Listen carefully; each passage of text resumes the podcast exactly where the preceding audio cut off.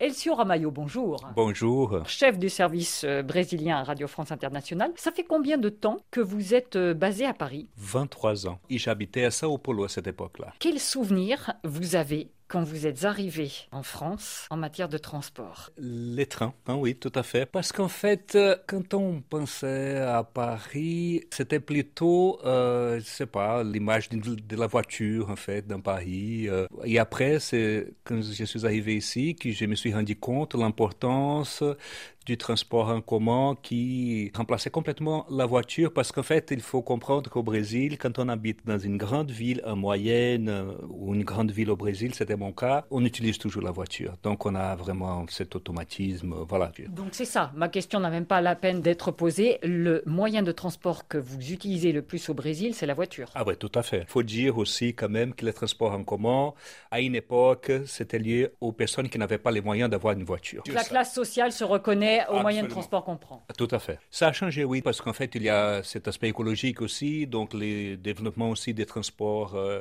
en commun aussi. Il faut aussi réfléchir à l'échelle du Brésil, en fait. C'est un pays continental, en fait. Énormément grand. Énormément grand. Parce qu'en fait, le développement des trains, ça pose aussi un problème parce que construire des rails, ça concerne aussi l'environnement donc, c'est pas tout à fait évident de faire construire des rails. Mais par exemple, à Sao Paulo, aujourd'hui, par exemple, il y a plus de pistes cyclables. Ça concerne quelques quartiers aussi, parce que la ville est tellement gigantesque. Le ministre de l'économie, Fernando Haddad, il est venu ici à Paris parce que c'était les Champs-Élysées qui étaient fermés au public pour faire des balades euh, ça, les dimanches. Le dimanche. Il voulait s'inspirer pour il mettre... Il voulait s'inspirer, il a fait ça, venu Paulista, à Sao Paulo. Aujourd'hui, les gens peuvent justement se balader à pied ou à vélo les dimanches, par exemple, il y a une chose qui m'a toujours en fait euh, fait réfléchir. Ici à Paris, on monte dans les bus, on salue le, le conducteur au Brésil, dans une grande ville, on monte dans les bus, on regarde même pas le conducteur. Et un jour, j'étais à Sao Paulo, après quelques années ici, et j'ai fait ça à Sao Paulo, et le conducteur m'a regardé un peu bizarrement comme ça. Je me suis rendu compte.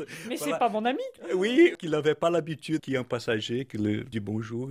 Donc, ce sont des petits détails comme ça qui comptent, oui, tout à fait. Oui. Et merci infiniment pour tous ces, souvenirs dans les transports ou tous ces transports dans les souvenirs. merci de m'avoir invité.